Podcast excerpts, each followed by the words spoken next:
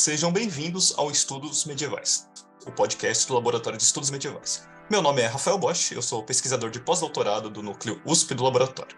Neste episódio, que é o terceiro da série Perfil, discutiremos uma das mais importantes figuras da história do cristianismo, Tomás de Aquino. Quando pensamos na produção intelectual medieval, muito possivelmente um dos primeiros nomes que vem à nossa mente é o de Tomás de Aquino. Reconhecido pela Igreja como o Doutor Angélico ou o Doutor Universal, Tomás foi membro da então nascente Ordem Dominicana, professor universitário, filósofo, teólogo e um autor prolífico, tendo produzido diversas obras. Entre estas, a Suma Teológica é interpretada por pesquisadores não só como um dos clássicos da história da filosofia, mas também como uma das obras mais influentes da literatura ocidental. Contudo, antes de ser canonizado e passar a ser reverenciado pela Igreja e pelas comunidades dos fiéis, Tomás, que nasceu no ano de 1224 ou 1225, no condado de Aquino, pertencente à região atualmente denominada Lácio, na Itália, não foi uma unanimidade no período em que viveu. Para discutirmos a vida, a obra, o impacto e o mundo de Tomás de Aquino, eu tenho o prazer de apresentar o professor Igor Salomão Teixeira. O professor Igor é licenciado e bacharel em História pela Universidade Federal de Viçosa, em Minas Gerais, mestre e doutor em História pela Universidade Federal do Rio Grande do Sul. Desde 2011 é professor do Departamento de História e no programa de pós-graduação em História da Universidade Federal do Rio Grande do Sul, onde ministra as disciplinas sobre a história da Idade Média Ocidental e Oriental, além de disciplinas mais específicas, dedicadas a abordar, por exemplo, direito e normatividade na Idade Média e paleografia medieval. Ele é tradutor, organizador e autor de diversas obras, entre as quais destaco Como se constrói um santo, a canonização de Tomás de Aquino, Tempo, Espaço e Texto, a geografia medieval em perspectiva, Os Tempos de Santidade, processos de canonização e relatos agiográficos de santos mendicantes, séculos 13 e 14, e Leis, Direitos, Fé e Justiça na Suma Teológica de Tomás de Aquino, Professor, é um prazer recebê-lo. Obrigado, Rafael. Agradeço ao Laboratório de Estudos Medievais pelo convite. A, a série Perfil do, do podcast do Leme é bastante importante na, na nossa formação mais atual. Então, estou bem contente de, de entrar para o elenco aí dos, dos professores que foram convidados a, a falar sobre assuntos que tocam mais diretamente às nossas pesquisas e especificamente sobre Tomás de Aquino. Tomás de Aquino figura não só entre os principais autores da tradição cristã, mas também como um influente filósofo de todo o pensamento ocidental. Sua trajetória foi profundamente marcada por dois universos, que em seu tempo de vida eram relativamente jovens: o das ordens religiosas e o das universidades. Professor, poderíamos começar com um panorama geral a respeito das universidades e das ordens religiosas no início do século XIII e mais especificamente, quais eram as interfaces entre esses dois universos? Essa pergunta ela é muito interessante porque ela é bastante complexa também para a gente responder. Né? Ah, então, para respondê-la de modo mais satisfatório, sem ficar três horas falando sobre o assunto, ah, é muito importante que a gente faça aqui pelo menos uns, uns dois recortes. Né? porque na, na sua fala você aborda ordens religiosas e universidades uh, de um modo geral no início do século XIII. Para responder, então, de forma um pouco mais objetiva, eu vou fazer esse recorte de falar de um tipo específico de ordem religiosa do século XIII e de duas universidades mais especificamente, uh, que são, inclusive, pelo menos uma delas, é a que vai ter mais é, participação, digamos assim, na trajetória do Tomás de Aquino. Então, quando eu falo num tipo específico de ordem religiosa do início do século XIII, eu estou falando das ordens mendicantes. São ordens que não existiam antes com esse nome, né? não existiam com este perfil, uh, antes uh, de 1209, por exemplo, uh, e as mais conhecidas, pelo menos para os, o, o período medieval, é a Ordem dos Frades Menores, que a gente comumente chama de franciscanos, porque seu nome, né, seu, esse, essa intitulação está relacionada a Francisco de Assis, e a ordem dos, dos irmãos pregadores, uh, ou dos dominicanos, que está então relacionada a Domingos de Calerruega, uh, que foi fundada ou obteve autorização uh, papal em 1216. Então, nós estamos falando de um tipo específico de ordem religiosa, que são os mendicantes. O que, que vai diferenciar, dentre outras coisas, essas ordens mendicantes de outras ordens religiosas de cunho mais monástico uh, que existiam antes delas? Uh, basicamente, a itinerância uh, e a proximidade dos conventos dessas ordens ao ambiente urbano. Então, nós vamos ter frades que pregam em praças públicas e que vão se instalar bastante próximo de cidades universitárias. A ordem religiosa específica a qual Tomás de Aquino fez parte é a ordem dos irmãos pregadores ou ordem dos dominicanos, ah, que se instala ah, majoritariamente no seu início, ainda ali a partir ah, da década de 1220 especificamente, em duas cidades universitárias importantíssimas do Ocidente Europeu. Nós estamos falando de Bolonha e Paris. Né? Ah, e aí a gente passa para outra parte da sua pergunta. Ah, é, comumente a gente costuma dizer que Bolonha é a universidade mais antiga da Europa, cuja fundação está relacionada ao final do século XI, lá na década de 1080, mais ou menos. Ah, essa instituição, essa corporação vai ganhando esses, uh, esse formato que hoje nós identificamos com essa palavra, universidade, uh, no século, uh, no final do século XI, mas principalmente no século XII, e ela é muito conhecida, por exemplo, com os estudos relacionados ao direito. A Universidade de Paris, que também vai ter um, um, uma participação muito efetiva na trajetória do Tomás de Aquino, ela está mais relacionada já a esse ambiente citadino do século XIII.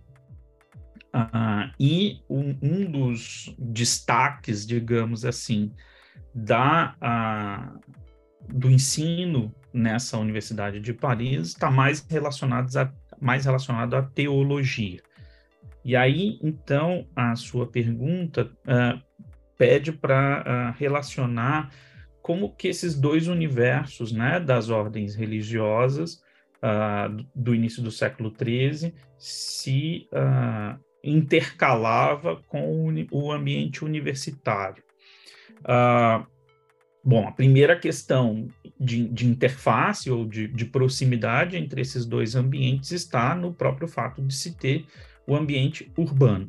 Né? Então, ordens mendicantes e universidades, especificamente aqui no caso, universidades como Bolonha, uh, e Paris, ou outras que a gente pode identificar, como, por exemplo, a própria Universidade de Nápoles, que também vai ser uma universidade criada pelo imperador Frederico II, também no século XIII, uh, são instituições citadinas, né? Uh, no sentido de estão localizadas uh, nas cidades.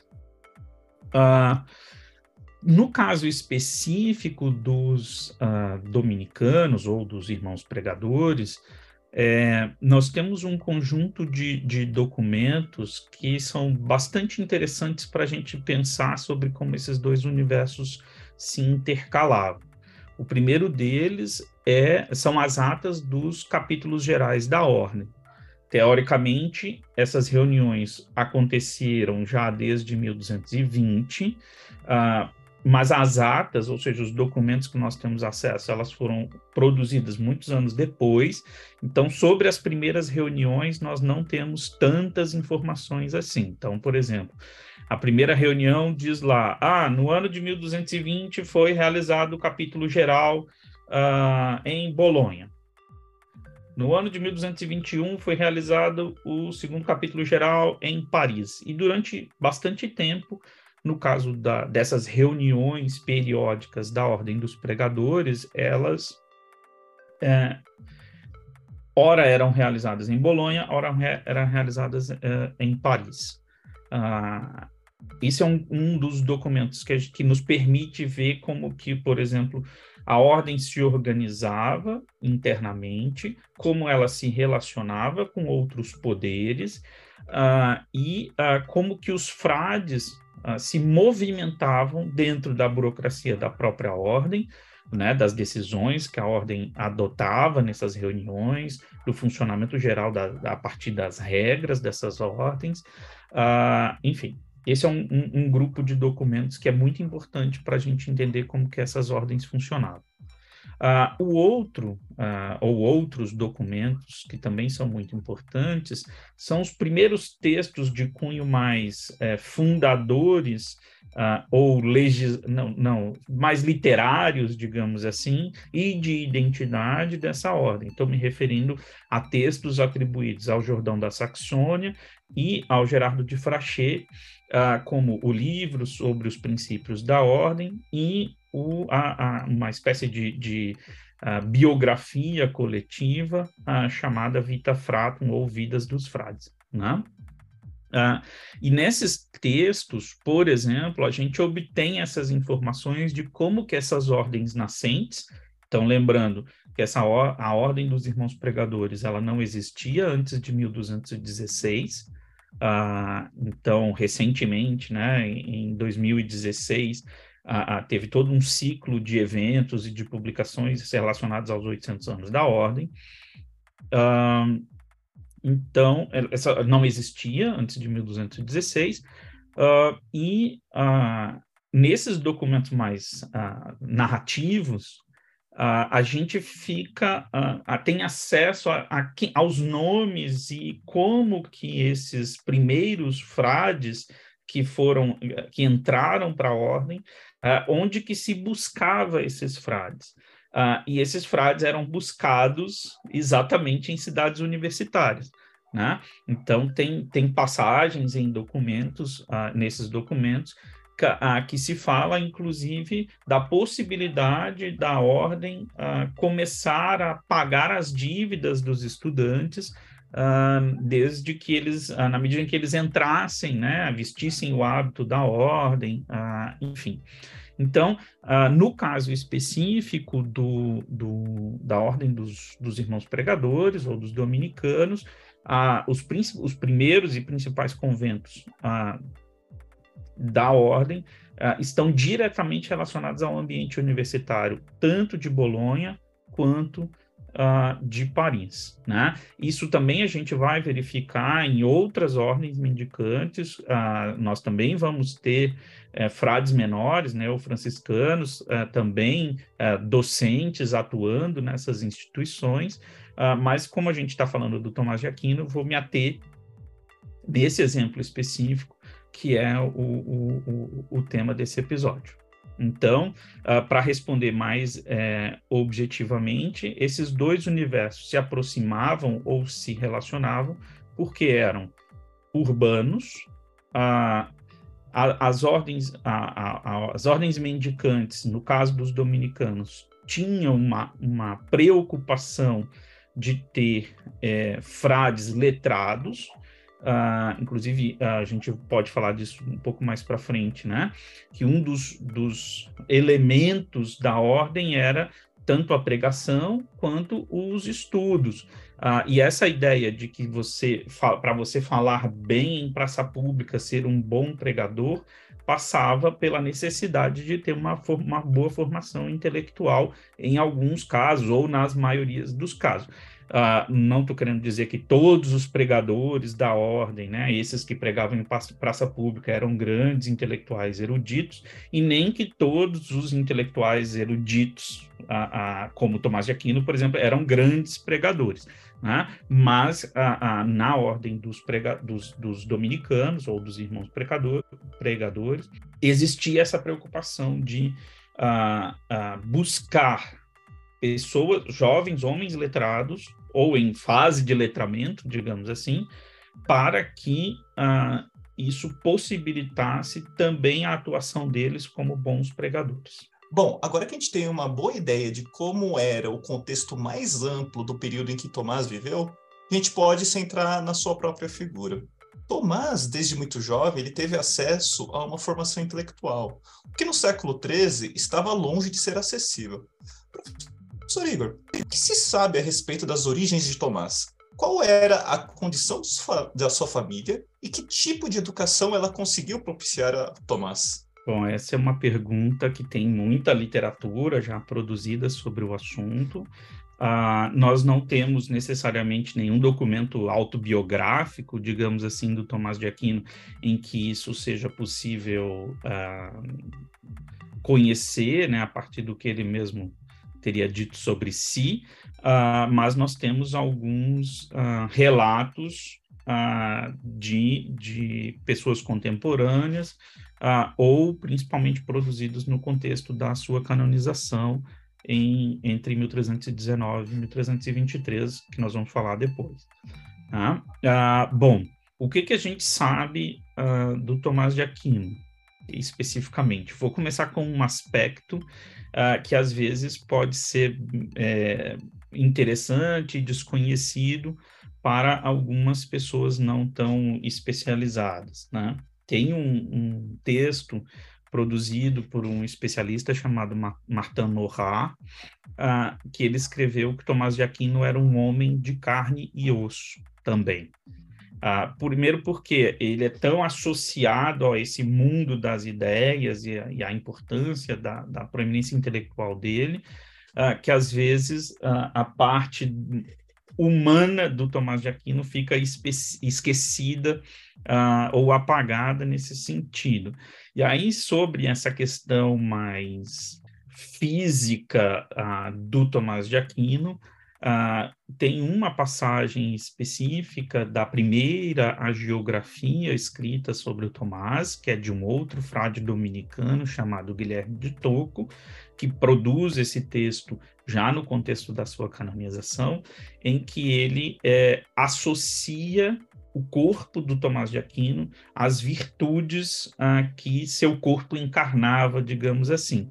Né? E ah, ah, se a gente partir do princípio que o Guilherme de Tocco é uma das poucas pessoas que no século XIV estavam vivas e que tinham conhecido Tomás de Aquino, ah, é uma das poucas testemunhas oculares, digamos assim. Uh, mas o que, que ele diz para a gente lá em relação a quem foi Tomás? Ele, primeiro, ele, ele é, transmite uma imagem, um retrato, digamos assim, de um homem muito corpulento, o corpo grande, com a cabeça relativamente grande, e ele associa, por exemplo, o tamanho da cabeça do Tomás de Aquino à sua inteligência. Né, que uh, uma pessoa uh, tão inteligente como Tomás de Aquino tinha que ter uma, uma, uma, uma cabeça grande. Né? Então, fisicamente, Tomás de Aquino, nos poucos textos que falam sobre ele nesse aspecto, uh, retratam ele como uma, um homem corpulento, grande uh, e uh, com uma, uma cabeça grande, e que isso traduziria, então, uma parte das suas virtudes, principalmente intelectuais. Esse é um, um, aspecto, né?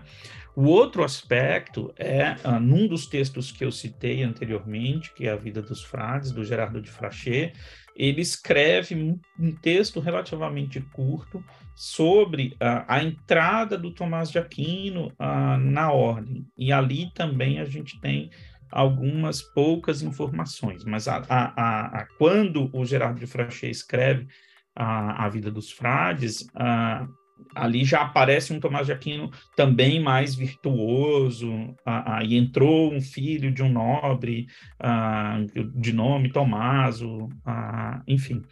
Então, esses textos eles são um pouco difusos, ou metafóricos e sempre associando quem era Tomás com as virtudes que, principalmente, né, uh, depois uh, de sua morte, no caso do texto do Guilherme de Toco, uh, elas já estavam associadas à construção de uma santidade uh, do Tomás de Aquino. Bom, essa é a parte física é, é, e de por onde que a gente tem um pouco de acesso a, a, ao Tomás de Aquino. A, a, a, figura do Tomás de Aquino. Em relação à família do Tomás de Aquino, o que a gente sabe, né? Ele era filho ah, de um homem chamado Landolfo e de uma mulher chamada ah, Teodora. Eles tiveram ah, nove filhos, cinco homens e quatro mulheres. Tomás de Aquino, então, era um dos filhos, era, era, acho que, dentre os homens, o filho mais novo.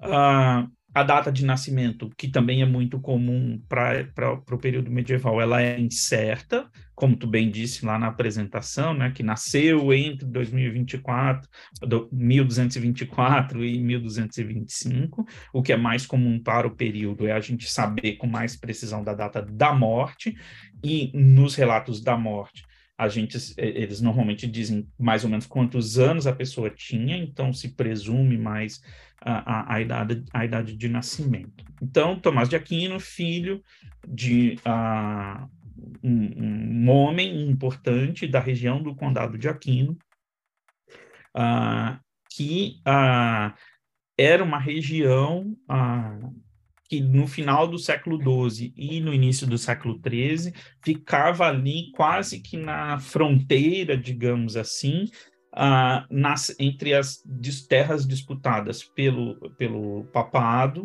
uh, e pelo uh, imperador. Né? Lembrando né, que a região que a gente chama de Reino de Nápoles ou Reino da Sicília, dependendo do período, uh, ela destoa, digamos, da parte mais central do território da Península Itálica, que é mais associada aos, ao patrimônio de São Pedro, né, ao Estado Pontifício, e destoa mais ainda uh, das comunas e das cidades do norte da Itália, uh, porque desde o 1130, se eu não me engano, a parte sul da Península Itálica ela é constituída como um reino né, o reino da Sicília, uh, que é um, uma, uma, um reconhecimento feito por um papa aos normandos, uh, e com a passagem do tempo, esse reino uh, cai, digamos assim, no, na família dos Hohenstaufen, e nesse momento específico da passagem do século XII para o século XIII, nós temos aí duas figuras bastante uh, que colocam esse conflito do papado com o império uh, bastante uh, em evidência. Um deles é o Frederico I, Barba Ruiva, uh, e o segundo deles, que é o que é o contemporâneo do Tomás de Aquino, é o Frederico II, né? que vai governar o reino pelo, ali mais ou menos até 1250.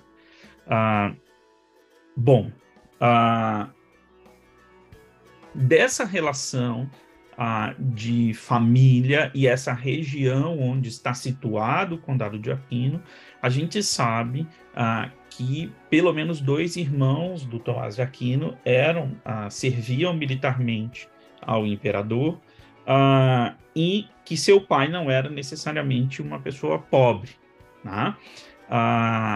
E tem um, tem um biógrafo do Tomás de Aquino uh, que é o Otto Hermann Pesch, uh, que diz uh, que, por exemplo, quando Tomás de Aquino entra para a Ordem dos Pregadores, na década de 1244, era como se o filho de um grande industriário, um grande empresário, resolvesse largar tudo e fazer um voto de pobreza. Né? Que isso não foi bem recebido pela família, Uh, uh, tanto é que tem um episódio muito específico da primeira geografia do Tomás de Aquino, que já já eu falo. Mas vamos lá. Tomás de Aquino, uh, já muito cedo, é enviado para estudar no Mosteiro Beneditino de Monte Cassino. Esse mosteiro ele é muito importante para a história do movimento monástico no Ocidente e também para a, a, a história intelectual, digamos assim, uh, do Ocidente na Idade Média. Né?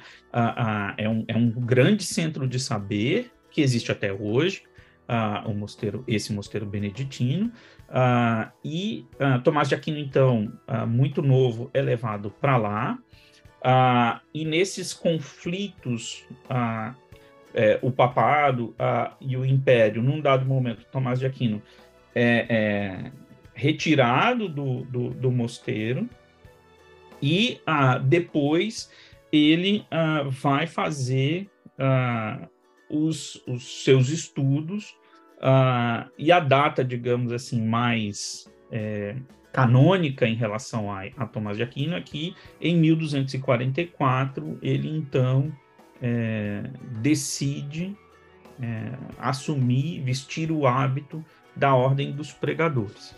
Uh, depois disso, ele tem uma passagem para estudar uh, em Bolonha, também estuda uh, em Paris, Uh, e nisso ele vai fazendo, então, a, a, a, a sua sequência. Então, no, em relação à pergunta especificamente, uh, agora a condição e que tipo de educação ela conseguiu propiciar a Tomás, certamente uh, esse início dos estudos uh, no, no, no, Mosteiro de Monte Cassino é a ação mais principal, digamos assim, que o, o a, a, família proporcionou ao Tomás.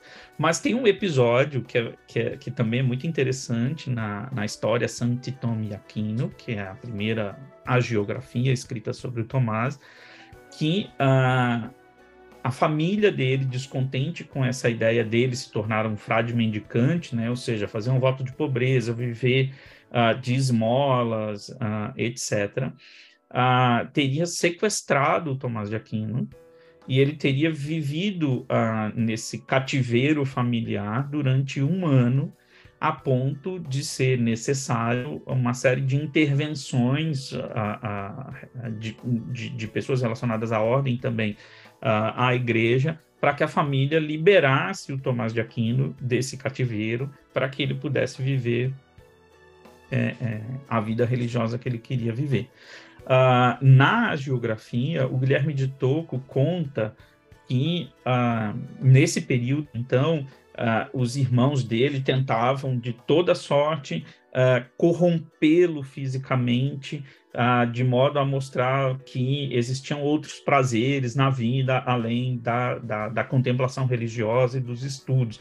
Então, há, o Guilherme de Tocco informa assim: ah, levavam mulheres para tentar é, é, tirar a virgindade do Tomás de Aquino, e ele rezava bastante, e aí tem uma passagem específica que, num dessas tentativas de sedução, digamos, o, o, o, dois anjos teriam entrado carregando um cinto de castidade colocado no Tomás de Aquino, e que ele teria então vivido com esse cinto de castidade até o final de sua vida. Óbvio que Uh, nós estamos falando aqui de um texto como a, uma geografia que tinha uma função específica produzido uh, uh, 50 anos depois da morte do Tomás de Aquino, uh, produzido para promover a canonização. Então, tem, ela é perpassada de eventos uh, excepcionais, uh, no sentido de que são coisas que acontecem só com os candidatos a santos,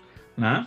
Uh, então a gente também não pode levar essas, essas narrativas ao pé da letra. Né? Mas, especificamente, então, Tomás vai para o Mosteiro de Monte Cassino, depois passa por instituições em Bolonha e até obter a sua licença docente, especificamente em, em Paris. Mas a gente também vai falar sobre isso mais para frente.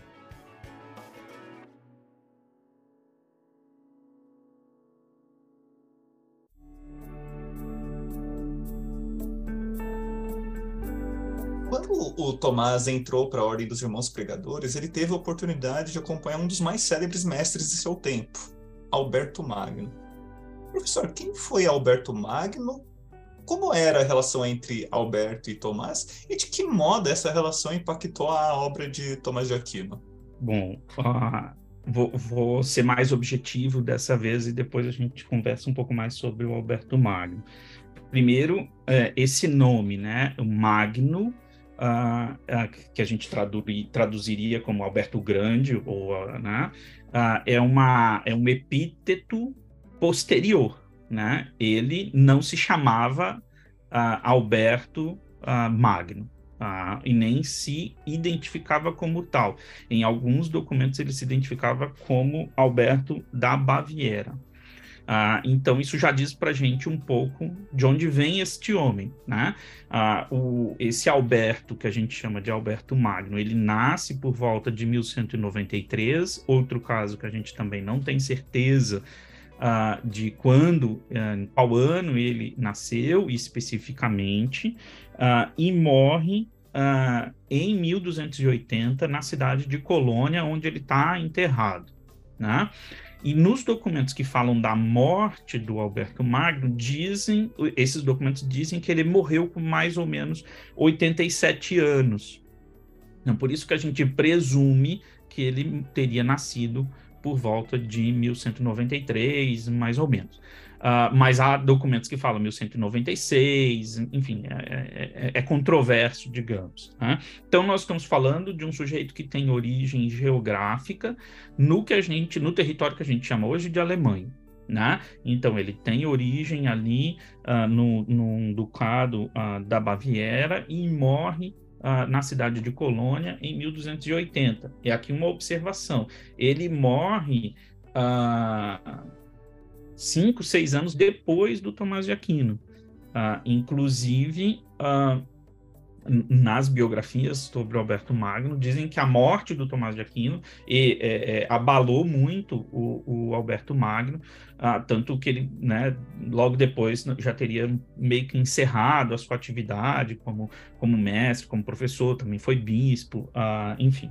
E esse, esse homem, né, que tem essa origem ah, alemã, tá aqui entre aspas, obviamente, ah, ele ah, tem um período de estudos ah, na cidade de Pádua, e aí aqui para fazer menção à primeira pergunta que você me fez, né? Pádua tem uma universidade que foi fundada, se eu não me engano, em 1222, ou seja, mais uma cidade ah, que tem na fundação de uma universidade no século XIII um dos seus elementos ah, importantes. Uh, e ele logo, uh, depois desse período que passa por Pádua, ele entra uh, para a ordem dos pregadores. Lembrando que essa ordem tinha, ela recebe a autorização do Papa em 1216. Em 1220 começa mais especificamente o, o, o processo de organização da ordem o Alberto Magno ele estuda teologia e aí aqui é uma, um ponto um pouco interessante porque eu tinha falado lá de Bolonha e de Paris, e Paris como um lugar para se estudar teologia e Bolonha como um lugar para se estudar é, direito. O Alberto Magno estuda teologia em Bolonha uh, e uh, uh, ensina em Paris a partir da década de 1240. E especificamente em 1245, este homem está lecionando em Paris. Se a gente lembrar mais recentemente que eu disse, Tomás de Aquino entra para a ordem em 1244. Ah, então, ah, os caminhos deles dois ah, se cruzam ah, nesse ah, momento em que um se começa a lecionar em Paris e que o outro entra ah, para a ordem. E no final da década de 1200 e, e 40, início da década de 1250, o Tomás de Aquino começa a acompanhar o Alberto Magno. Ah, e, por exemplo, a gente estava falando de uma das características físicas do Tomás de Aquino, ah, o apelido mais conhecido do Tomás de Aquino no, no, na Idade Média é o boi mudo da Sicília, e, e, e, né, como eu disse, ele estava ali, ele vem de origem numa região que estava ali na fronteira das disputas do papado com, com o Império no sul da Itália, uh, e uh, por falar muito pouco, se manifestar muito pouco no, no, nas aulas, digamos assim, uh, o Alberto teria dito que o Tomás de Aquino parecia um, um boi mudo da Sicília e que é, é, quando ele falasse, certamente o mundo ia uh, ouvir uh, ecos da voz dele durante muitos anos. Uh, bom, então vamos lá. Tomás e, e, Alberto Magno passam um período, por exemplo, em Colônia, lembrando que é, vai ser uma das, vai ser a cidade onde Alberto Magno vai morrer lá na década de 1280. Mas na década de 1250, especificamente, eles atuam numa, num movimento muito importante interno da Ordem dos Pregadores, que é na elaboração de um documento, mais conhecido como Ratio Studiorum, uh, que é uma espécie de programa de ensino que uh, os frades da ordem deveriam seguir. Né? E aí é interessante que o Tomás de Aquino, nesse momento, tinha poucos anos que tinha entrado para a ordem, e já quando o capítulo de, se eu não me engano, o capítulo geral de 1259 toma essa decisão de elaborar um programa de ensino que nós chamamos de Ratio Studiorum. Uh, e, e, o Tomás de Aquino e o Alberto Magno estão ali, então, elaborando com outros membros, uh, elaborando o, o, esse programa. Em relação a como que Alberto Magno influencia Tomás de Aquino, a principal influência em conteste é na relação ou na presença dos comentários de Aristóteles nas obras do Tomás de Aquino. O Alberto Magno é um dos primeiros uh, no Ocidente a fazer um comentário, fazer comentários e análises mais gerais uh, sobre as obras do, Alberto, do, do Aristóteles, de, uh, lembrando que uh, essa leitura de Aristóteles uh, pelo Alberto Magno, ela é perpassada por um processo de tradução muito importante, né, que os textos foram traduzidos do grego para o árabe, do árabe para o latim. Então, Alberto Magno também era um profundo conhecedor, por exemplo, da, das obras de dois pensadores muçulmanos muito importantes, que é o Avicena e o Averroes. O Averroes, por exemplo, é conhecido como o comentador de Aristóteles. E boa parte da leitura que, uh, ou quase toda a leitura que Alberto Magno faz de Aristóteles, então vem desse caminho da tradução uh, uh, do grego para o árabe, do árabe para o latim uh, que inclusive vai ser um dos elementos que vai dar bastante problema para o Tomás de Aquino depois, né? Que é essa, essa leitura islamizada do, do Aristóteles, é, empregado num compêndio de teologia uh, para falar da doutrina cristã. Uh, então tem, tem, umas, tem alguns elementos aí importantes. Então, Alberto Magno viveu final do século XII, início do século, é, quase todo o século XIII, morre em 1280, de origem do que a gente chama hoje alemã, é, tem uma passagem por Pádua, uh, estuda em Bolonha, uh, mas tem boa parte da sua trajetória intelectual uh, em Colônia, onde ele vai atuar, dentro das coisas, como bispo. é o mestre do Tomás de Aquino, Tomás de Aquino vai acompanhá-lo. Uh, e a principal influência é na leitura que o Alberto Magno faz das obras de Aristóteles. Mas ele escreveu sobre outras coisas, então tem, tem temas bastante diversos atribuídos a, a, a, Alberto Magno, como astrologia, música e até um, um, uma tentativa de associá-lo à produção de um conhecimento sobre alquimia, mas que até então a gente não consegue necessariamente é, fazer essa associação específica uh, do, do, do, do, Alberto com a, a, alquimia. Mas a relação dele com Tomás de Aquino é importante, principalmente em relação a Aristóteles. Tomás de Aquino ele é conhecido por sua atuação enquanto professor universitário. Professor Igor, de que forma Tomás se tornou um professor universitário e o que sabemos da sua carreira docente? Bom, a, passagem de Tomás de Aquino com ambientes universitários, ela se dá então como estudante, uh, mas também ela se dá como uh, profissional do saber, né? Uh, e essa, essa atuação dele uh, docente, ela está muito presente a partir da, da, da segunda metade da década de 1250, E isso aqui é bastante importante, porque em Paris, na segunda metade da década de 1250, uh, havia um conflito muito grande entre a universidade e o rei, uh, e, os, e, os, poderes do rei, já explico que, que conflito era esse, uh, e havia um conflito interno dentro da, da, da universidade, uh, os professores seculares e os professores regulares, e especificamente um conflito que envolvia os frades mendicantes que atuavam na universidade. Então, são duas, dois elementos aqui nesse sentido. O primeiro deles é para lecionar, a, a pessoa precisava de uma licença docente. Essa licença docente, tradicionalmente, era concedida quando o docente tinha por volta de 35 anos. Tomás de Aquino recebe essa licença com 26, que é mais ou menos ali 1251. Ah, e te, uh, tem um episódio que dizem que quando ele foi dar a sua primeira aula, teve todo um movimento para impedi-lo de dar essa aula, porque uh, uh, ele recebeu a licença docente muito antes da idade em que deveria receber. Então, que ele teria tentado dar essa aula em 1256, mas que ele só foi conseguir dar essa aula em 1257, por exemplo. bom, essa é uma, é uma questão. E, além disso, do conflito, uh, desse conflito relacionado à concessão da licença docente, uh, na década, em 1253 especificamente, uh, acho que dois ou três estudantes da Universidade de Paris foram assassinados por soldados da tropa do rei.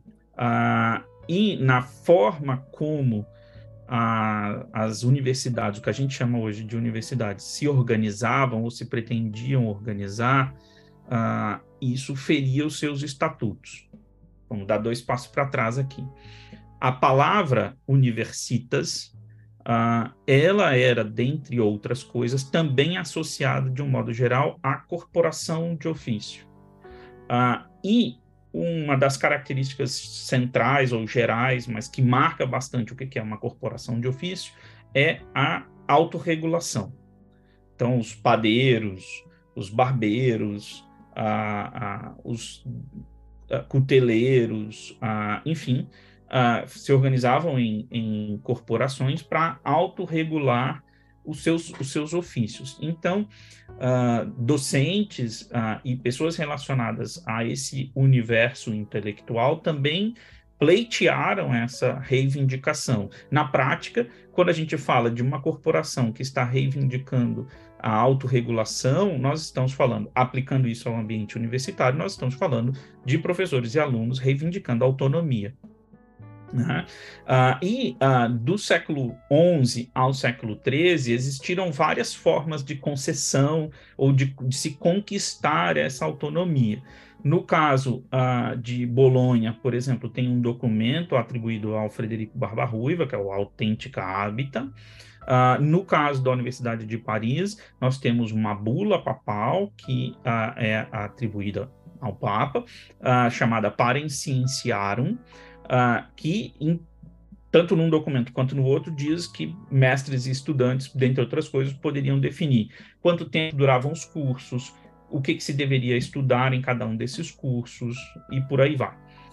e esses documentos também meio que colocavam essa comunidade de mestres e, e alunos uh, sob a proteção de um desses macropoderes, né, ou o imperador ou, ou o papa.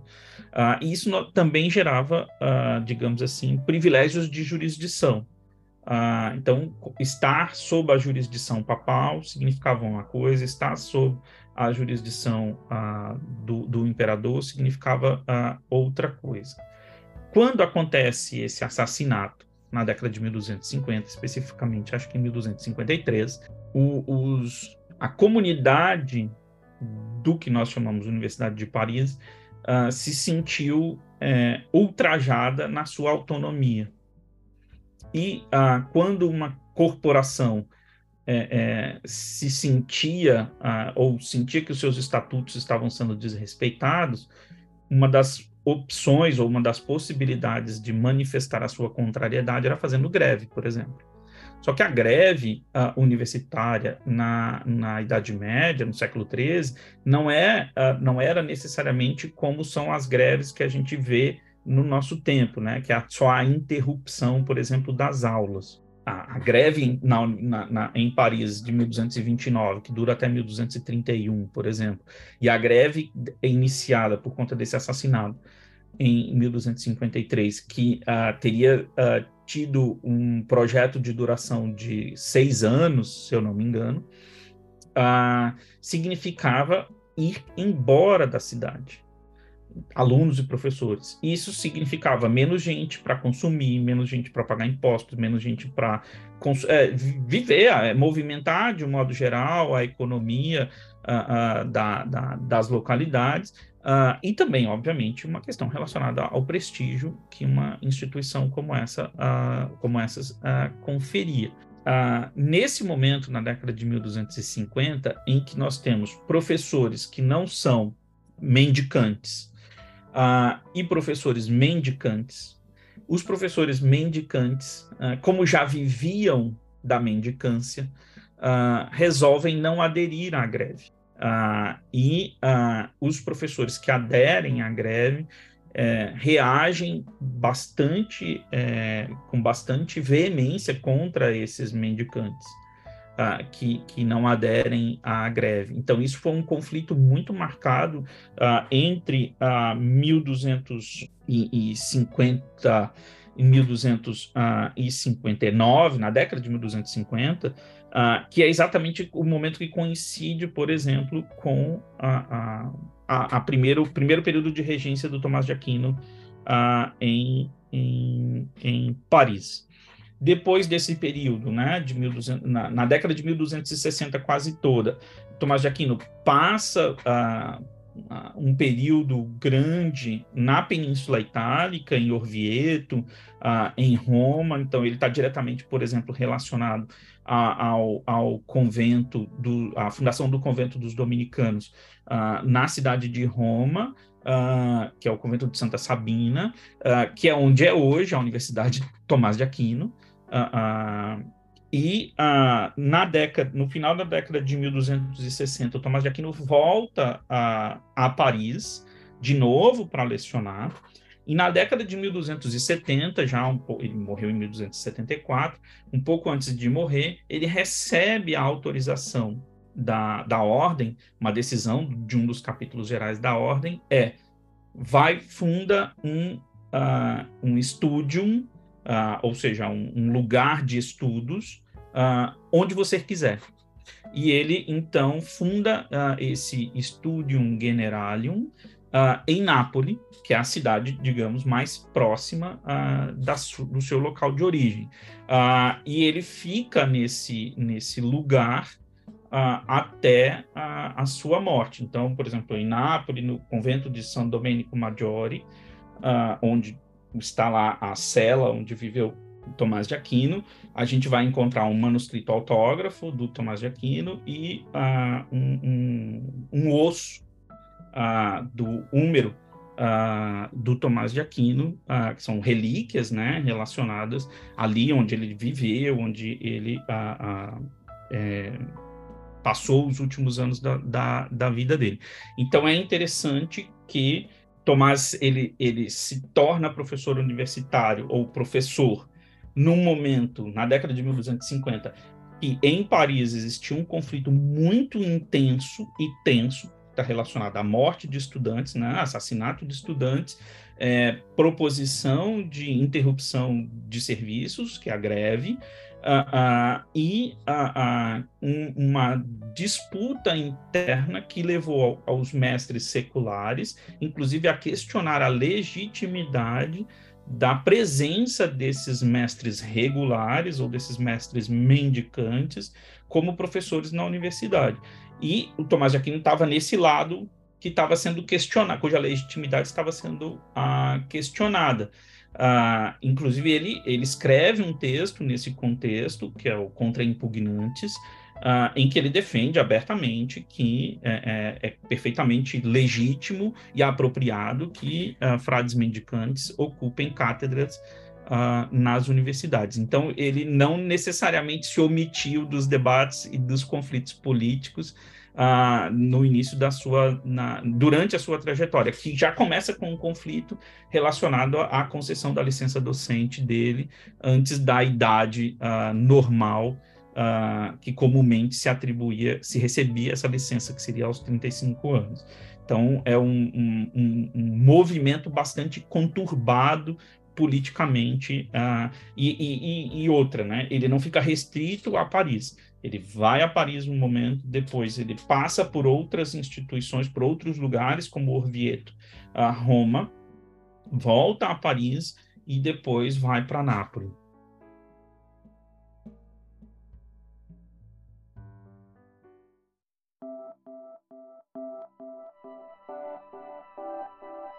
Em meio a esse contexto tenso, intenso que você acabou de mencionar, Tomás, além de seguir com sua carreira docente, ele também foi um autor prolífico, tendo escrito mais de 50 obras ao todo.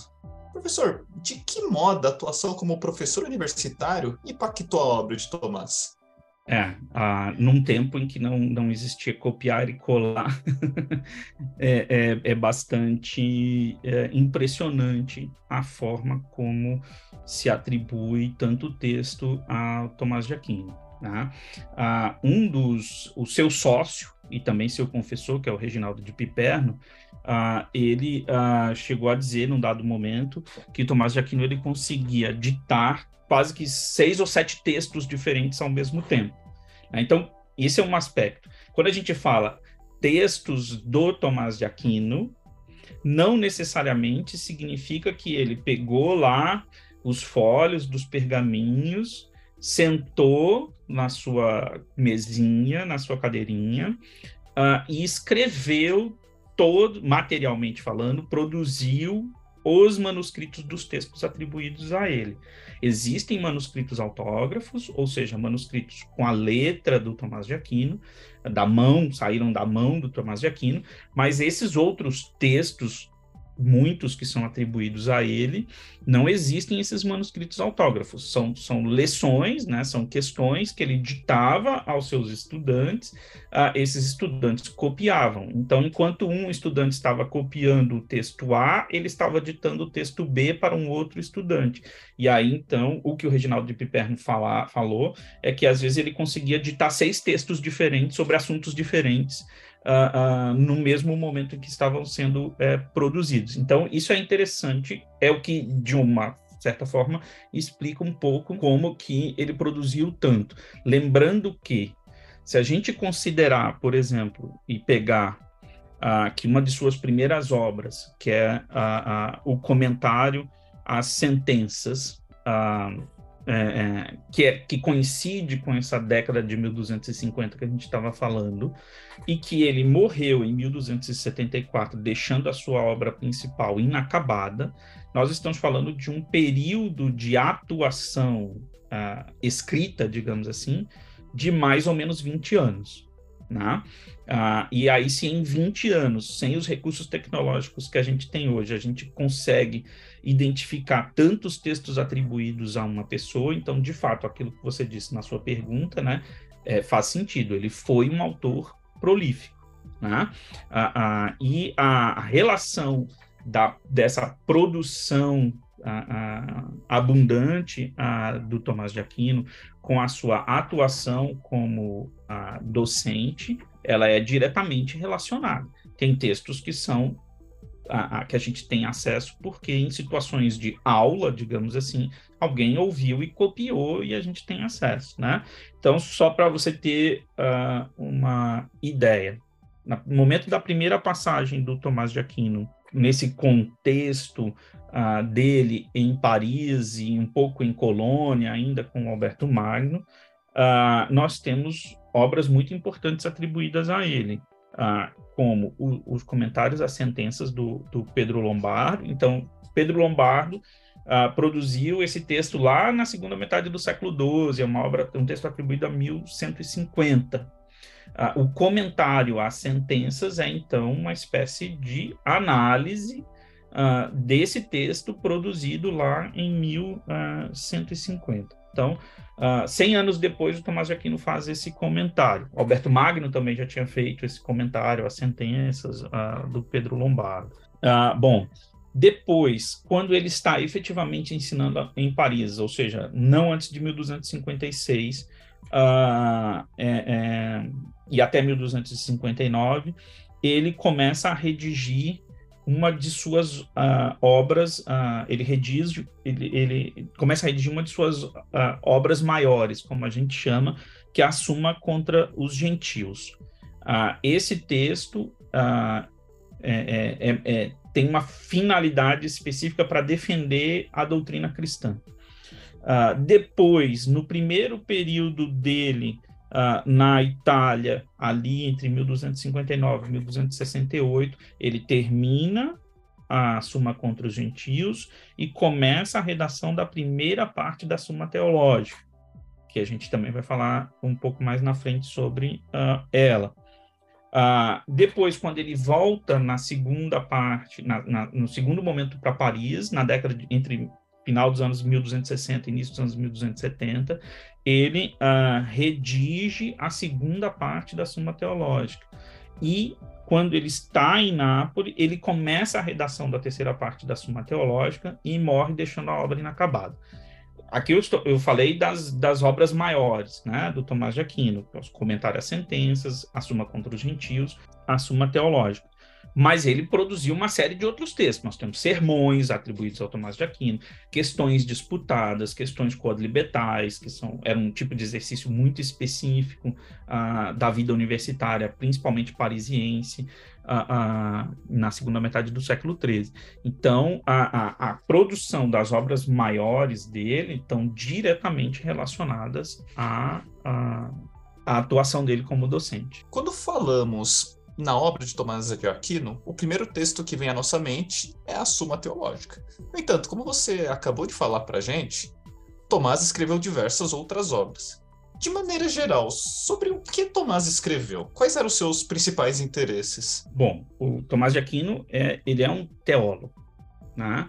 Então, ele, ah, quase que 100%, digamos assim, do conteúdo dos textos dele são para discutir questões relacionadas à teologia. Uh, ele faz essas discussões dentro de um, uma forma específica de expressão do pensamento universitário, que é, são as questões que tem um formato muito específico de como que é esse texto. Uh, mas, por exemplo, existem algumas diferenças uh, bastante uh, interessantes entre essas obras de uma maneira geral. Eu falei sobre o comentário às sentenças, que é o primeiro texto, digamos assim, de fôlego atribuído ao Tomás de Aquino.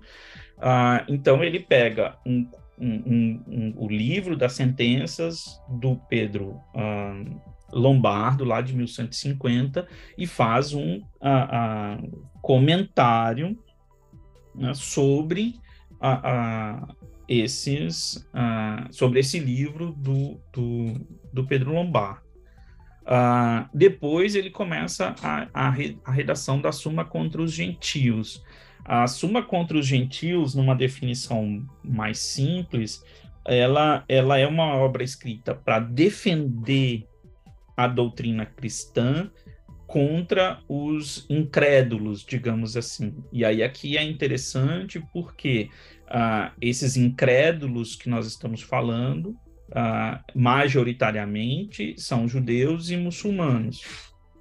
E uh, é importante uh, porque, no caso dos judeus, há uma herança partilhada comum com o cristianismo, que é, por exemplo, o Antigo Testamento, e com os muçulmanos há uma, uma disputa, digamos assim, sobre a verdadeira revelação, né? Se, é, se foi com Cristo ou se foi com o profeta Muhammad.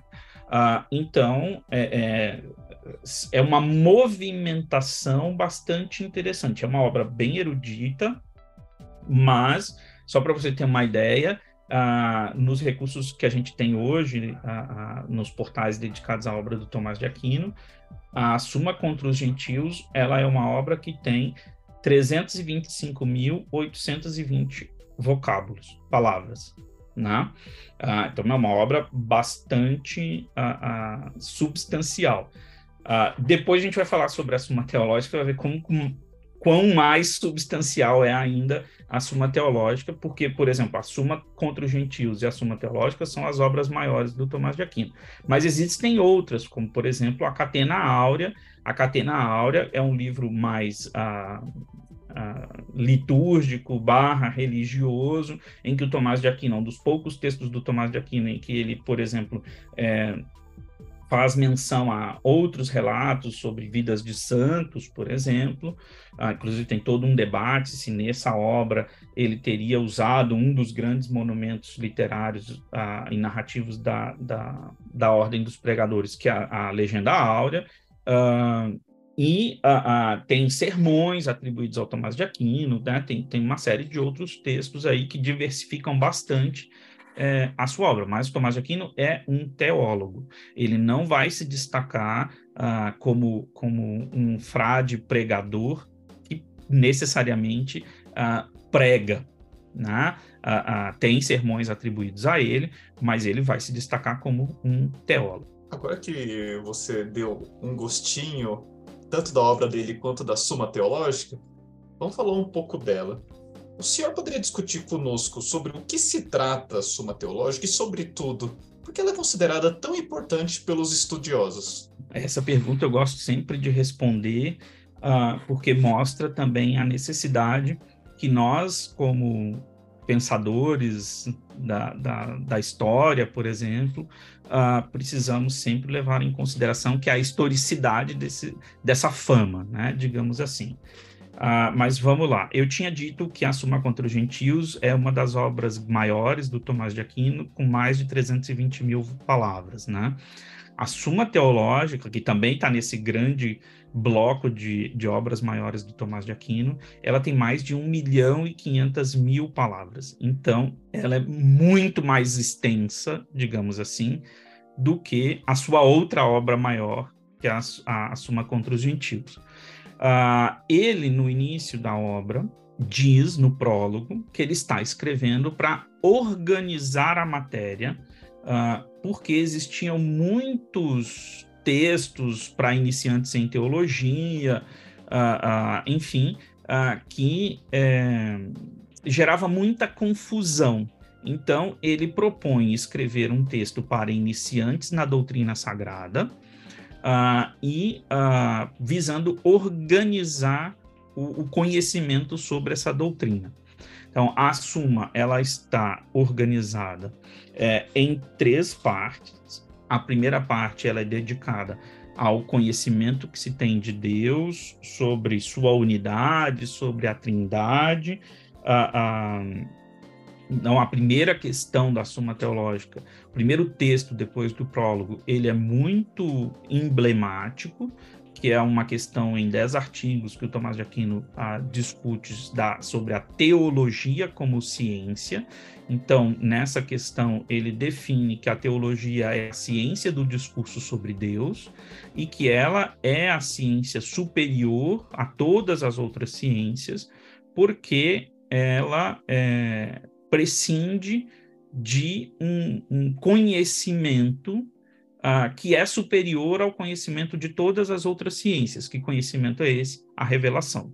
Então, toda a primeira parte da Suma Teológica ela é dedicada para falar sobre o conhecimento teológico uh, e essa ciência do discurso sobre Deus, que é a própria teologia e a questão da trindade, a, a Deus, etc. Bom, a segunda parte, Tomás de Aquino, uh, ele uh, discute mais a, a criação, mas também ela é, é como eu posso dizer, está muito relacionada à, à moral. Essa segunda parte ela é dividida em duas partes. Então nós temos, uh, comumente chamamos de primeira, segunda e segunda, segunda. Essa primeira parte da segunda parte, uh, ele trata de temas relacionados à moral e à lei. E na segunda sessão da segunda parte, uh, ele trata, por exemplo, dos vícios e das virtudes. Então, de um modo geral, essa segunda é, parte da Suma Teológica trata de temas relacionados à moral. Né? A relação uh, do, dos homens com a justiça, o que, que é a justiça, o que, que é a lei, uh, como que esses temas dialogam com a teologia uh, e, e, as formas de se corromper a lei, como que a lei deve buscar a partir da justiça evitar que, que a corrupção da lei, né, que corromper a lei aconteça. Então, e aí, então por isso que ele fala dos vícios, das virtudes, é, é uma parte bastante extensa uh, da Suma Teológica. A terceira parte é a parte sobre Cristo e sobre os sacramentos. Esta parte é a parte que ficou inacabada com a morte do Tomás de Aquino. Então tem toda uma parte que fala sobre o verbo encarnado, né? Ou seja, sobre o nascimento de Cristo. Então ali vai aparecer Maria, as virtudes de Maria, as condições nas quais Cristo foi gerado, por que, que ele foi gerado. e tem toda uma segunda bloco de questões dentro dessa terceira parte que trata sobre os sacramentos. Então, vai falar do batismo, da, da, da, da, comunhão e por aí vai. Ah, essa terceira parte, como eu estava dizendo, ela foi deixada inacabada. Quem conclui a redação da terceira parte é o Reginaldo de Piperno, ah, que era esse sócios, né, essa pessoa que acompanhava o Tomás de Aquino e também era o seu confessor. Ele, é, digamos assim, Uh, afirma que ele conhecia o plano geral da obra e o que, que o Tomás de Aquino ia é, abordar ali naquela terceira, naquela terceira parte. Então, ele organiza, a partir dos, dos conhecimentos que ele tinha dos textos do Tomás de Aquino, o que, que seria uh, esse, essa terceira parte que ficou uh, inacabada. Então, esse é o conteúdo. Então, imagina, são temas muito amplos, uh, subdivididos em três partes, uma dessas partes com duas partes, uh, e com mais de 1 milhão e 500 mil palavras. Né? São, são coisas bastante consideráveis para a gente uh, observar. Esse é um, um, um dado para responder a questão que é o que, que é a Suma Teológica. A segunda é por que, que a Suma Teológica é tão, digamos assim, importante, né, considerada tão, por que, que ela é tão considerada tão importante? Vai ser para responder isso, a gente vai ter que lembrar de uma coisa que você falou lá no início do episódio, que é Tomás de Aquino não foi uma unanimidade no seu tempo. Isso já dá um elemento importante para a gente concluir que ah, essa atribuição dessa grande importância ah, da Suma Teológica não foi necessariamente é, atribuída ainda no século XIII. Ela é uma, uma atribuição posterior. Ah, primeiro, porque o Tomás de Aquino estava envolvido, entre outras coisas, nos conflitos, por exemplo, na Universidade de Paris. Ah, segundo, toda essa questão da, da forma como uh, Tomás de Aquino conhece Aristóteles, principalmente a partir das leituras do Alberto Magno, que foi, por sua vez, uh, uh, pelo, por, por, meio das traduções do grego para o árabe, do árabe para o latim. então, tem uma série de elementos aí que colocavam, digamos assim, problematizações relacionadas às teses defendidas por Tomás de Aquino em seus textos. E isso se deu tanto internamente, dentro da ordem dos pregadores, quanto externamente. Então, por exemplo, a gente sabe, a partir das atas dos capítulos gerais, já do, do final do, do, do, da década de 1260, uh, ah, e, e, também depois da morte do Tomás de Aquino, que a ordem uh, dos pregadores ela, ela passa de uma postura de não fazer nada em relação ao Tomás de Aquino a uma postura para defender o Tomás de Aquino. Uh, então, se começa a aparecer, começa a aparecer no, nas atas do, dos capítulos gerais uh, informações sobre existe um grupo de frades que está criticando a obra do Tomás de Aquino no convento X. Vamos mandar dois mestres ali para ver o que está acontecendo. E, e num, num, num, outro momento, principalmente depois da década de 1280, ou seja, já com Alberto Magno morto também, uh, a ordem define. Não se pode criticar mais o Tomás de Aquino internamente. E, e outra, como o Tomás também começa a, a sofrer uma série de críticas fora da ordem, a, a ordem diz, determina que quem quiser estudar, por exemplo, teologia em Paris, para poder fazer isso antes tem que estudar a obra do Tomás de Aquino.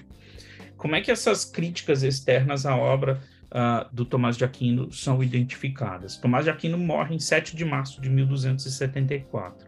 Em 7 de março de 1277, um bispo da cidade de Paris, o Estevão Tampier, publica uma, uma, lista de 219 teses que deveriam ser proibidas de serem ensinadas uh, em Paris até que elas fossem devidamente corrigidas. Isso em 1277. Dentre essas 219 teses, algumas são atribuídas ao Tomás de Aquino. Então, o fato de se ter publicado isso no, no dia exato do terceiro aniversário de morte, para alguns atores, autores, tem um peso uh, bastante significativo de como que o Tomás de Aquino era uh, lido, por exemplo, uh, por seus contemporâneos ou pessoas ali que, que conheceram sua obra no contexto uh, em que ele estava, uh, que ele tinha acabado de morrer.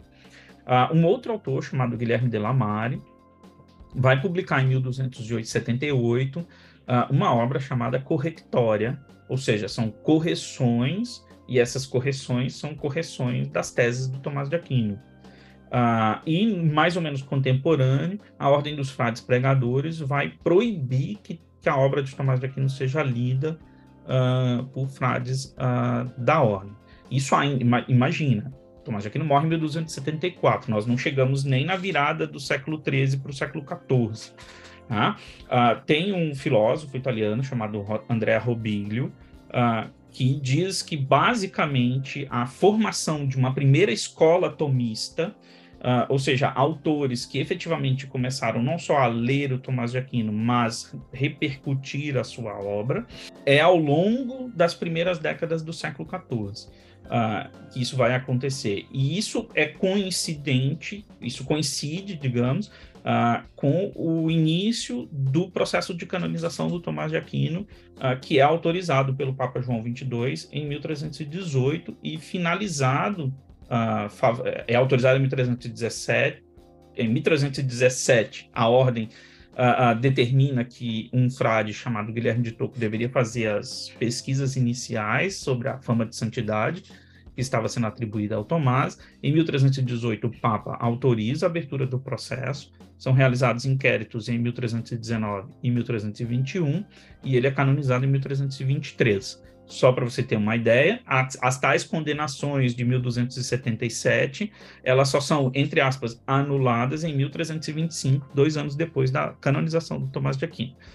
Óbvio que um bispo dizer que tem 219 teses uh, estão proibidas de serem ensinadas, lidas, a gente também não pode acreditar que as pessoas no dia seguinte imediatamente pararam de ler uh, uh, esses, essas teses ou esses textos. Até porque a gente sabe que uma proibição atiça a curiosidade do porquê que, a, porquê que as coisas estão sendo proibidas. Né? Então, tem muitos autores que questionam a eficácia dessa condenação, uh, no sentido de não necessariamente os textos foram realmente, as leituras desses textos foram realmente interrompidas na, na, na, nos bancos escolares, digamos assim. Uh, mas não deixa de ser um indício de uma espécie de processo contra a memória do Tomás de Aquino pelo fato de ter sido publicado no, no terceiro aniversário de sua morte. Tá? Uh, então, uh, em vida, Tomás esteve envolvido num conflito que, que o colocou numa, numa linha de frente contra os seus colegas professores seculares. Logo ah, no final da sua vida e, e, e, principalmente né, na década, nos anos seguintes à sua morte, ah, seus textos ah, começam a, a, ser alvo de, de críticas um pouco mais evidentes, como o caso das condenações e os correctória do Guilherme Delamare, e os, a própria movimentação da ordem no sentido de proibir que os frades uh, da ordem falem mal, critiquem a obra do Tomás de Aquino, mostram uma, uma tomada de decisão da ordem. A partir daqui, a gente começa a defender o Tomás. Uh, e o processo de canonização. Mas uh, eu arrisco a dizer, digamos assim, e a, a Suma Teológica, ela vira uh, a Suma Teológica, uh, esse grande monumento do pensamento uh, cristão, só no século XVI, no contexto da reforma religiosa, ou do que a gente chama comumente de contra-reforma, principalmente uh, em específico o, o, o, Papa Pio V, uh, que em 1567, por exemplo, na bula Mirabilis Deus, ou Deus é admirável, uh, proclama Tomás de Aquino como o quinto doutor da igreja, ao lado de Gregório Magno, Santo Ambrósio de Milão, São Jerônimo uh, e Agostinho. E também é do, do século XVI, a 1570, mais especificamente, a, a, primeira edição moderna das obras completas do Tomás de Aquino. Essa edição, inclusive, ela, ela é chamada, conhecida como edição piana, uh, que está relacionada né, a, esse, é, a esse Papa, o Papa Pio V, uh, que também era uh, frade dominicano. Então, o, o, Tomás de Aquino vira esse grande monumento do pensamento cristão muito mais anos, ou não dizer séculos depois da sua morte, do que no período em que ele vivia. Mas essa quantidade de coisas que ele escreveu não eh, são, são documentos muito importantes para nós, como historiadores, como filósofos uh, uh, e pensadores uh, da história do cristianismo, por exemplo, ou da história das universidades, ou da história das ordens mendicantes, como, como testemunhos mesmo do que se produzia e de como se produzia nesse contexto intelectual, universitário da segunda metade do século XIII.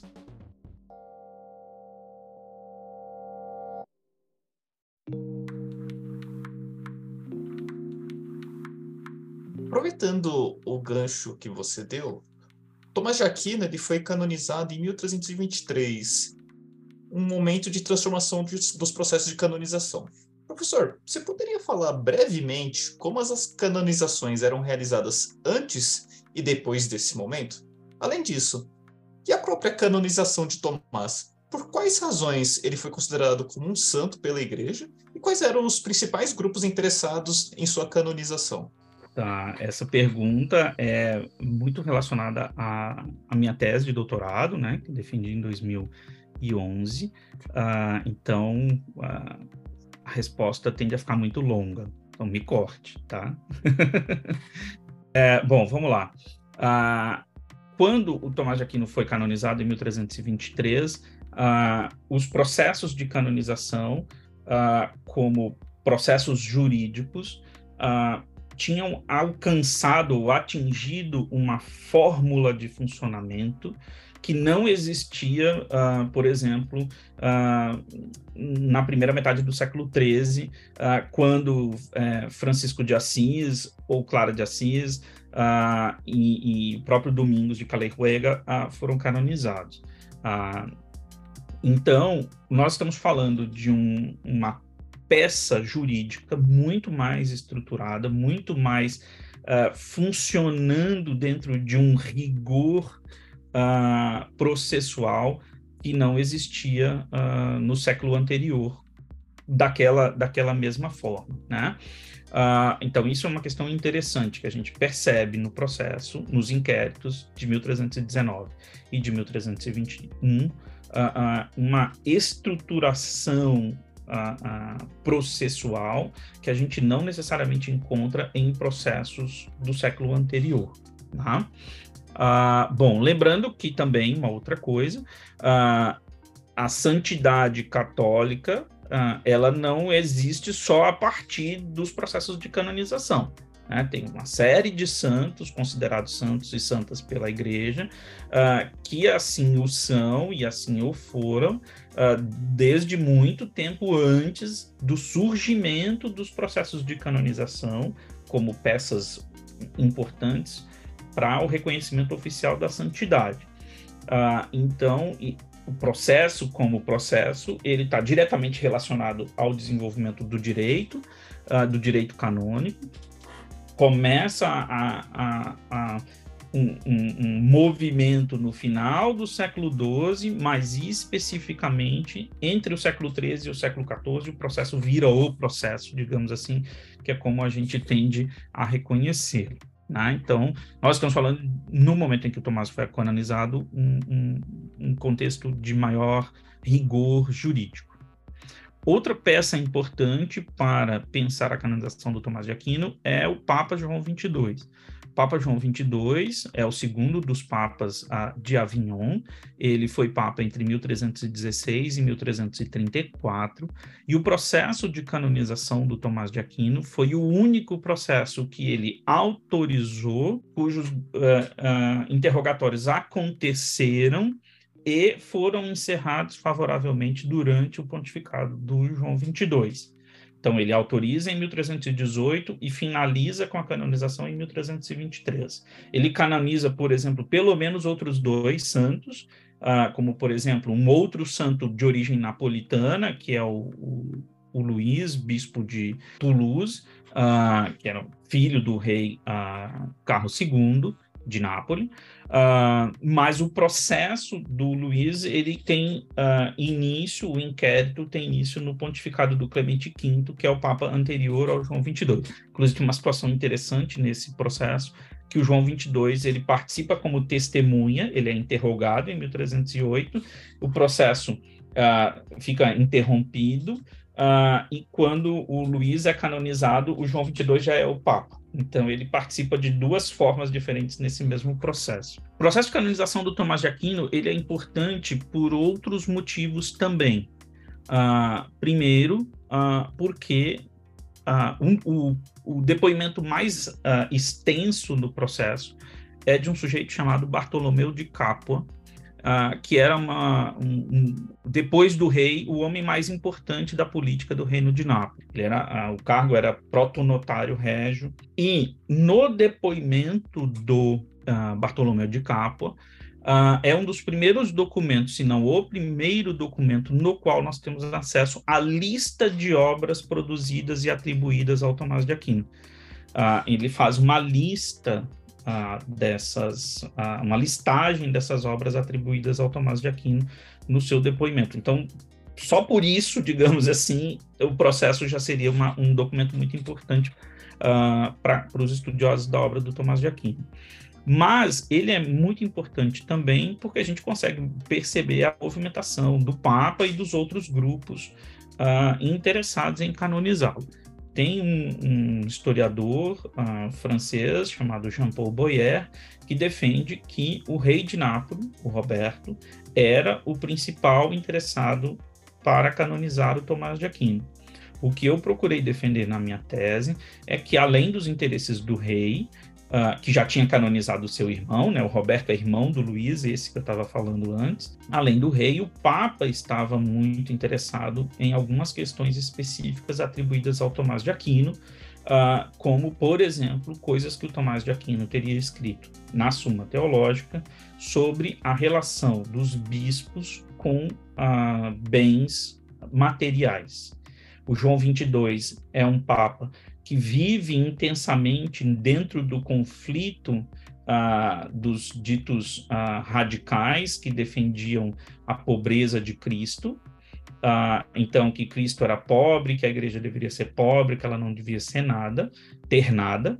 E o João 22 estava no outro lado, que defendia que, dentre outras coisas, a igreja para cuidar das obras de caridade, precisava ter, ter bens para poder fazer a caridade. Uh, e ele é um dos papas que mais enriquece os, cofres, os cofres da igreja uh, uh, ali entre mil, eh, no século XIV, né, com cobrança de impostos, com fiscos relacionados a processos inquisitoriais e por aí vai. Bom, então o que eu defendi na tese é que, nesse contexto do debate sobre a pobreza, um debate teológico sobre a pobreza, Uh, o Tomás de Aquino foi uma peça muito importante para o João 22, porque ele defendia exatamente esse mesmo argumento, que a, a relação dos bispos com os bens materiais não era incompatível, dentre outras coisas, porque eles tinham que cuidar das obras de caridade, então eles precisavam de bens para poder uh, cuidar das obras de caridade. Uh, então, além desse conteúdo mais diretamente relacionado a, aos debates sobre a pobreza no século XIV, tem um outro documento que é muito, que já era conhecido, não é uma grande descoberta, eu só fiz a associação, que é o extrato das despesas do João 22, uh, e uma das coisas que ele mais é, com as quais ele mais gastou dinheiro, digamos assim, foi mandar fazer uma cópia das obras completas do Tomás de Aquino. Uh, essas cópias, né, produzidas a, a, mando do Papa João XXII, por exemplo, uh, estão na Biblioteca Nacional da França. Algumas partes desse, desses milhões de volumes Uh, tem anotações de próprio punho do Papa. Então, o que eu fiz foi associar o contexto dos debates sobre a pobreza, o que escreveu Tomás de Aquino sobre a pobreza, que teria despertado tanto interesse do Papa em gastar uma, um bom montante de dinheiro com as cópias das obras do Tomás de Aquino. Né? Então, o que eu defendo na tese é que uh, o João 22 também era um ator uh, muito importante, muito interessado na canonização do Tomás de Aquino. Os que, eu, que a gente considera menos interessados, não, não significa que não tinha interesse nenhum, mas são os que menos aparecem no processo, são os dominicanos. Então, ah, nos primeiros interrogatórios de 1319, se eu não me engano, são sete ou oito dominicanos que participam, que são interrogados. Uh, e no segundo interrogatório, que é de 1321, quando são interrogadas mais ou menos 140 pessoas, não tem nenhum dominicano uh, interrogado ali. Então, em termos de grupos uh, envolvidos, os dominicanos são os menos envolvidos numericamente falando. E aí nós temos o, João, o Jean Paul Boyer, que defende que o, o, Roberto de Nápoles era o principal interessado na canonização. Uh, na minha tese, que eu defendi que o Papa também tinha um interesse bastante específico relacionado à canonização. O processo também é importante porque tem um outro personagem uh, que é muito significativo para a gente conhecer o Tomás de Aquino, que é o Guilherme de Toco. O Guilherme de Toco era um frade dominicano que foi designado, portanto, pela ordem para ser o que a gente chamou de postulador do processo de canonização, ou seja, a pessoa responsável para fazer com que o processo, o processo é, andasse e uh, ele participa como como testemunha de acompanhar todos os depoimentos, mas ele também é interrogado. Então é aí que a gente fica sabendo que ele uh, conheceu Tomás de Aquino, onde que ele conheceu, uh, qual a situação, uh, e ele funciona como uma espécie de, eh, como eu posso dizer, roteirista do que viria a ser a primeira geografia do Tomás de Aquino, que ele mesmo escreveu. Então, ele usa informações que ele ouviu no, nos inquéritos para produzir uh, uh, a primeira uh, a geografia, a história Sancti de Aquino, que é ainda da, da, década de 1320. não se sabe se ele estava morto ou uh, se já estava com idade muito avançada, quando Tomás de Aquino foi canonizado em 1323, mas o nome dele não aparece nas pessoas, entre os nomes das pessoas presentes uh, na cerimônia de canonização. Uh, então, presume-se que ou ele estava morto já em 1323, ou que já estava velhinho para fazer a viagem para presenciar a canonização. Então, o processo do Tomás é, é, é bastante interessante. Bom, eu disse que foram dois inquéritos, né? Um em 1319 e outro em 1321. No de 1319 foram 12 pessoas interrogadas. Basicamente, todas essas pessoas conheceram o Tomás de Aquino como ah, no convento dominicano ou no seu momento final de vida, já doente, no mosteiro onde ele morreu, que é um mosteiro de uma outra ordem religiosa. Ele morreu numa viagem que ele estava saindo, indo para o segundo concílio de Lyon. E o Papa recebe as atas desse primeiro inquérito e diz: olha, tá tudo bem, aqui eu tenho acesso às virtudes do Tomás de Aquino. Eu preciso de milagres. Então ele, ele ordena a realização de um segundo inquérito, que é esse de 1321, quando foram interrogadas 142 pessoas, se eu não me engano. E aí não se pergunta nada sobre a vida de Tomás de Aquino, e sim sobre milagres atribuídos a ele. Então, ah, tem várias narrativas de milagres ali, e quando ele vai ah, autor, reconhecer a canonização do Tomás de Aquino, são elencados na bula ah, dez milagres. Então, a bula de canonização ah, do Tomás de Aquino, ela tem é, é, dez ah, ah, milagres. Aqui vale a pena retomar a minha fala do início do episódio. Quando pensamos na produção intelectual medieval, o nome de Tomás de Aquino é o primeiro que vem à nossa mente. Por quê?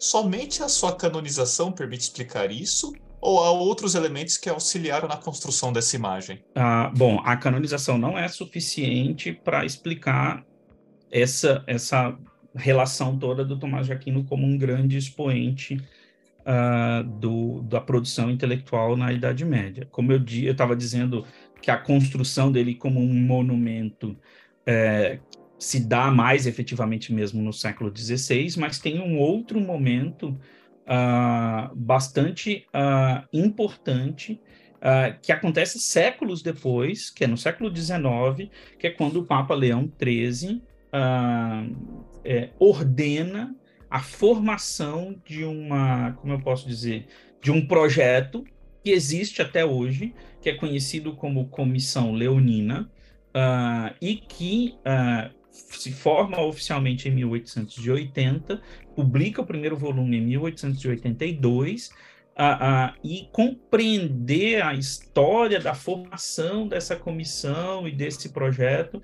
é muito importante para a gente entender como que esse Tomás de Aquino vira o Tomás de Aquino uh, com todo este peso até hoje, né? Essa comissão foi baseada inicialmente em Roma, no, no final do 19, depois, em 1952, a, a, se expande para outras duas sedes, uma no Canadá e outra em Paris. Uh, e atualmente, especificamente, a sede uh, da Comissão Leonina está no convento de Saint-Jacques, uh, em Paris, no convento dominicano, em Paris, onde viveu Tomás de Aquino, e que tem ali, dentre outras coisas, a custódia de alguns algumas cópias de uh, manuscritos uh, autógrafos uh, do Tomás de Aquino na biblioteca do Souchoir. então, essa, essa grande rede de estudiosos relacionados à obra do, do, do, Tomás de Aquino, ela, por exemplo, fez um, um, um, esforço de compilação de cerca de 4 mil manuscritos uh, de textos uh, atribuídos de uma forma ou de outra ao Tomás de Aquino. E, e desde 2003, essa, essa, a, a, Comissão Leonina passa a ser, a sede oficial dela uh, passa a ser em, em, em Paris. Né? Uh, então, uh, é um processo, como a gente pode ver, né? Foi bastante controverso lá no século XIII, quando Tomás de Aquino viveu, no 13 para o 14 tem uma mudança de que se começa a adotar dentro da ordem uma postura de defender a memória e as obras do Tomás de Aquino. A ponto, né, o ponto máximo nesse processo aí é a própria canonização. No século XVI, Tomás de Aquino entra para esse hall que tinha só quatro dos doutores da Igreja. As, a, obra com, a completa tem a sua primeira edição moderna lá em 1570 e no século XIX, um outro esforço editorial e de análise uh, que existe até hoje. A, a, Comissão Leonina publica até hoje uh, textos e, e, obras relacionadas ao Tomás de Aquino, e a partir da publicação desses textos, tanto do século XVI, mas principalmente a partir do século XIX, uh, os estudos sobre Tomás de Aquino ganham força e o Tomás de Aquino vira o que vira. Né? Uh, então, por isso que o trabalho dos historiadores uh, e dos historiadores da filosofia, do, ou das pessoas que trabalham com história intelectual, é, ele é muito importante para a gente é, pensar nessa historicidade, de como que um autor e sua obra vai sendo apropriado, vão sendo apropriados de diferentes formas uh, ao longo dos séculos, né? Aqui nós estamos falando de, um, de, uma, de, uma, de uma longa história que, digamos, uh, começa na década de 1250 uh, ah, e que em 1950, digamos assim, uh, vira esse Tomás de Aquino que a gente conhece hoje.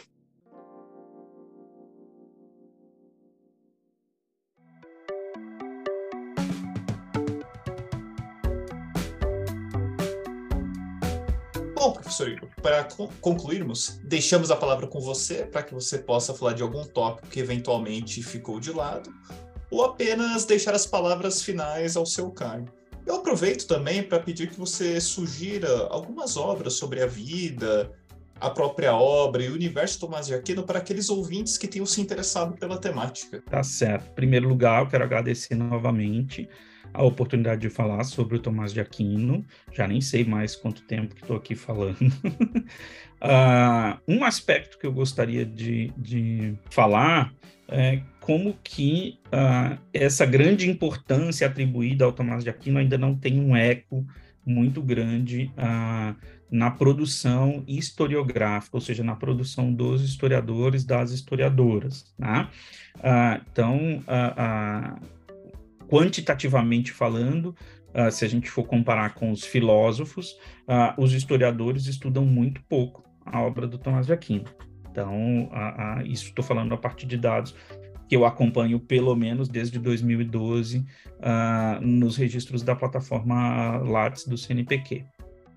Uh, a segunda coisa uh, que eu não falei muito, uh, mas que é importante falar, é que esses textos pelos quais, através dos quais a gente conhece a obra do Tomás de Aquino, eles são bastante de, é, difíceis uh, de serem lidos, tanto pela forma que eles foram produzidos, estruturalmente falando, como pela forma em que eles expressam esse pensamento. Então, uh, eu espero que as pessoas que porventura tenham é, se interessado na obra do Tomás de Aquino a partir desse nossa, dessa nossa conversa tenham paciência com o texto do Tomás de Aquino, porque não é um texto fácil de se ler, uh, no sentido da narrativa, no sentido textual mesmo, porque os argumentos são bastante uh, complexos. E aí, pegando o gancho com o, o, a indicação, uh, o, nós temos o professor Carlos Arthur Nascimento, por exemplo, que escreveu um tempo atrás, nos anos 90, uma obra que está fazendo 30 anos esse ano, uh, uma pequeníssima biografia do Tomás de Aquino chamada Santo Tomás de Aquino, Boi Mudo da Sicília. Uh, e o professor, uh, recentemente, mais recentemente, fez uma, uma nova proposta relacionada a essa mesma biografia num outro livro chamado uh, Tomás de Aquino, Um Mestre no Ofício. Então, eu indicaria, digamos assim, para que um uma pessoa ainda não iniciada no, no, no estudo da obra do Tomás de Aquino uh, fosse uh, por esse caminho das, dessas duas. Eh, são biografias muito pequenas uh, sobre o Tomás de Aquino. Depois, eu pegaria duas biografias, indicaria duas biografias Uh, que foram produzidas em contextos religiosos, digamos assim. Uh, uh, o caso da biografia produzida pelo Jean-Pierre Torrel, que é um frade dominicano. Essa biografia nós temos tradução para o português, chamada Iniciação a Santo Tomás de Aquino, Sua Pessoa e Sua Obra. Uh, por exemplo, que tem pelo menos tradução, pelo menos desde 1999. Então, aqui é um dominicano escrevendo sobre outro dominicano. Uh, mas tem uma outra uh, biografia que faz muito essa associação da, da, biografia do Tomás de Aquino com a sua trajetória intelectual, que é do Otto Hermann Pesch, uh, que fez uma tese de doutorado comparando Martim Lutero com Tomás de Aquino, uh, mas aí ele tem uma biografia chamada Tomás de Aquino, Limite e Grandeza de uma Teologia Medieval. Essa obra, infelizmente, não temos tradução para o português, mas temos tradução para o espanhol. E falando agora sobre esse contexto mais amplo da, da vida universitária né, na Idade Média, pegando obras em português, nós já temos obras que estão é, é, bastante é, ultrapassadas no sentido de é, existem outras obras produzidas depois que atualizam algumas teses que estão ali, mas a gente poderia traçar desde os intelectuais na Idade Média, do, do Jacques Legoff, que é uma obra da década de 1950, passando pelos textos ah, como universidade, as universidades na Idade Média, Homens de Saber na Idade Média, Cultura, Ensino Sociedade no Ocidente, ah, de outro historiador, ah, o Jacques Verger. Né? São obras que vêm aí dos anos final dos anos 80, dos anos 90, início dos anos 2000, que ele dá esse contexto uh, mais amplo. Especificamente sobre Ordem dos Pregadores como uma, como uma ordem de uh, estudantes, nós temos uma tese de doutorado que foi defendida aqui no Brasil em 2011 pela professora Carolina Fortes, a chamada Societas Studi. Ela trabalha com a noção da identidade, a tese que ela defende é que a, a identidade dos dominicanos a, se forma no entendimento deles como a, homens estudiosos. Então, é bastante interessante a tese da professora Carolina Fortes. É uma tese que está online, é fácil de ser encontrada. E recentemente, né, a, a, ordem fez, uh, completou 800 anos de existência. Então é uma obra que até onde uh, me chega o conhecimento, ela ainda infelizmente não tem tradução para uh, o português. ela foi publicada em 2016 em italiano, chamada A Ordem dos Pregadores, os Dominicanos, História, Figuras e Instituições, 1216, 1200, 2016 uh, que tem toda uma parte sobre a história da ordem, depois uma parte sobre figuras importantes da ordem, como Domingos, Tomás, Catarina de Siena uh, e outros personagens, uh, e tem uma terceira parte sobre as repercussões da ordem nesses 800 anos. Uh, e como, e acho que por isso, por isso inclusive, fui convidado para esse episódio, Uh, eu queria indicar, então, uh, dois livros diretamente relacionados à trajetória do Tomás de Aquino. Vou começar pelo último, uh, que publiquei, que você falou no início, lá quando me apresentava, Leis, Direitos, Fé e Justiça na Suma Teológica de Tomás de Aquino. Tenho um carinho muito especial por esse livro, porque foi um livro que eu produzi no contexto do isolamento da pandemia, uh, no ano de 2020. Então, eu começo a redigir, a reunir as minhas leituras sobre a Suma Teológica que faço desde a graduação, no ano de 2002, por exemplo, 2002, 2003. Uh, começo a reunir essa quantidade de informações que eu tinha sobre a Suma uh, e fiz esse pequeno manual. Então, eu começo efetivamente a escrevê-lo em março de 2020, quando nós entramos em isolamento. Uh, e o livro foi publicado em dezembro de 2020. Uh, então foi um, uma obra uh, que, me, que me ajudou a passar pelo, pelo, pelo isolamento social e o, o livro uh, diretamente relacionado à minha tese de doutorado, que é o Como se constrói um santo, a canonização de Tomás de Aquino, que foi publicado em 2014. até onde eu sei, no caso, esse livro sobre a canonização de Tomás de Aquino é o único que a gente tem em língua portuguesa sobre a canonização de Tomás de Aquino, o sobre a Suma Teológica não necessariamente, porque como se trata de um manual muito importante, existem muitos teólogos e filósofos que já escreveram sobre, mas aqui é o olhar de um historiador sobre esse grande uh, documento do século XIII. E por fim, uh, como foi uma provocação, quando eu defendi a tese, uh, era se aquela análise que eu fazia sobre a tese servia para é, analisar apenas o contexto da canonização do Tomás de Aquino. Então, outro livro que eu consegui finalizar também por conta do isolamento social em 2020 é o livro Os Tempos de Santidade, uh, uh, Processo de Canonização e Relatos Agiográficos uh, de Santos Mendicantes, séculos 13 e 14, que também foi publicado em dezembro de 2020, em que eu analiso outros mais ou menos 14 processos de canonização da segunda metade do século XIII início do século XIV. Então, é uma ampliação da análise que eu fiz na tese. Eu procuro falar bem pouco do Tomás de Aquino nesse livro de 2020, uh, ah, mas para quem quiser conhecer de uma forma mais ampla esse contexto dos processos de canonização, uh, é uma obra uh, que eu particularmente também gosto bastante dela. Mas é isso, Rafael, equipe do Leme, muito obrigado pelo convite, pela oportunidade de falar sobre. Professor Igor, sou eu que agradeço, eu agradeço em nome do laboratório, agradeço pela oportunidade de ouvi-lo e agradeço também aos ouvintes que ficaram conosco até aqui. Um abraço a todos e até o próximo episódio.